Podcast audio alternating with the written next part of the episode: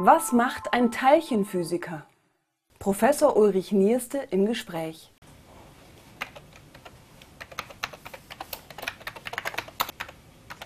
Ich war immer ganz begeistert für Physik und Mathematik und die Kombination führt einen schon mal in die Theorie eher als ins Experiment. Und dann habe ich, hatte ich einen äh, ganz tollen Physiklehrer, der auch Teilchenphysiker mal war. Und der hat das auch gesagt. Also er hat gesagt, Sie werden mal Teilchenphysiker.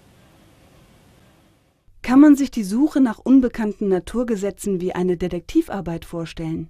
Das ist äh, sicherlich nicht das falsche Bild. Also ähm, gerade jetzt, wir haben ja einen neuen Beschleuniger am CERN. Das ist was, was in meinem Beruf nur alle 20, 30 Jahre mal vorkommt.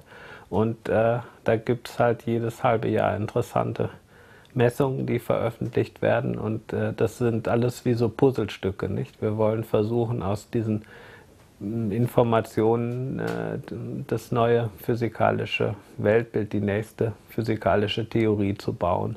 Jüngst waren Sie an einer Entdeckung am Tevatron beteiligt. Sind physikalische Entdeckungen eine Art Aha-Effekt oder ein vorhersehbarer Prozess? Ja, das am äh, Tevatron, das war eine sehr interessante Messung, die eben mit dem Standardmodell der Elementarteilchen nicht verträglich ist. Äh, das haben experimentelle Kollegen gemacht. Ich bin Theoretiker, also ich habe jetzt an der Messung nicht mitgewirkt, aber ich habe die Berechnung dazu gemacht und äh, das waren eigentlich zwei Schritte. Ich habe es erstmal so ausgerechnet, wie es im Standardmodell sein müsste. Und dann habe ich aber auch äh, Arbeiten geschrieben, die gesagt haben, schaut da mal genau hin, dass, da kann, kann man neue Physik finden. Und äh, entsprechend äh, hatte ich dann auch äh, positiven Feedback von den Experimentalphysikern, die sich natürlich gefreut haben.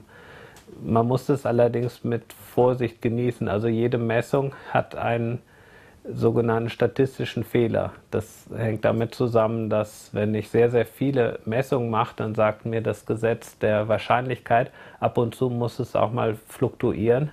Das heißt, äh, die, man spricht in so einem Fall von starken Hinweisen. Auf Englisch heißt das Evidence.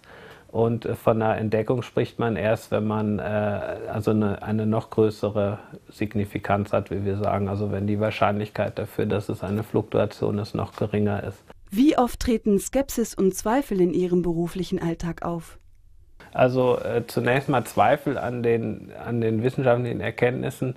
Äh, das ist das normale Brot der Wissenschaft, das gehört dazu. Ich meine, äh, das Wissen, das wir finden, das ist zunächst mal ein kollektiver Prozess und er hat immer äh, so eine, ähm, äh, dazu gehört ein Diskurs, also eine Diskussion. Das heißt, es kommt, es kommen vielleicht neue Daten und die einen sagen, oh ja, das ist äh, nichts, das ist nur, es kann nicht stimmen, so wie jetzt, haben Sie vielleicht gehört mit den überlichtschnellen Neutrinos.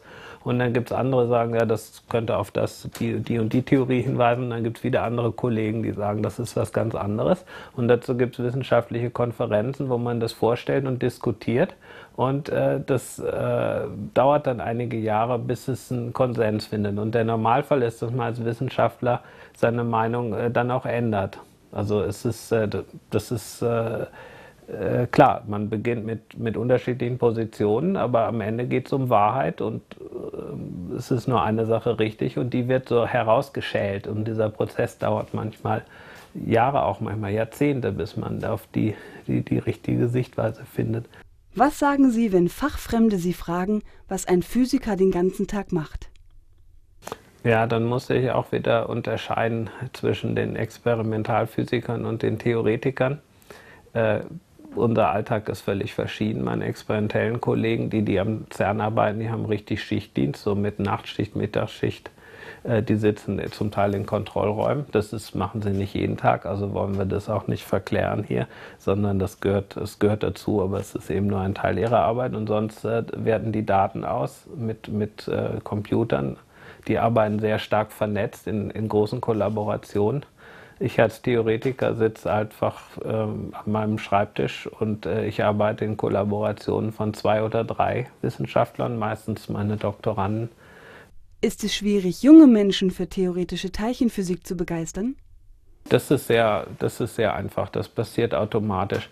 Das hat mehrere Gründe. Das erste ist, hm, dieses Fundamentale, also dieser, dieser Wunsch, ich, ich möchte das, was die Natur äh, bestimmt. Also die Kräfte, die Mechanismen, die äh, auf der mikroskopischen Basis äh, dazu führen, dass die Welt so ist, wie sie ist. Und es gibt ja diesen Bogen auch zur Kosmologie. Also alles, was wir erforschen, hat auch eine, äh, einen Bezug dazu, zu der Zeit, in der das Universum entstanden ist.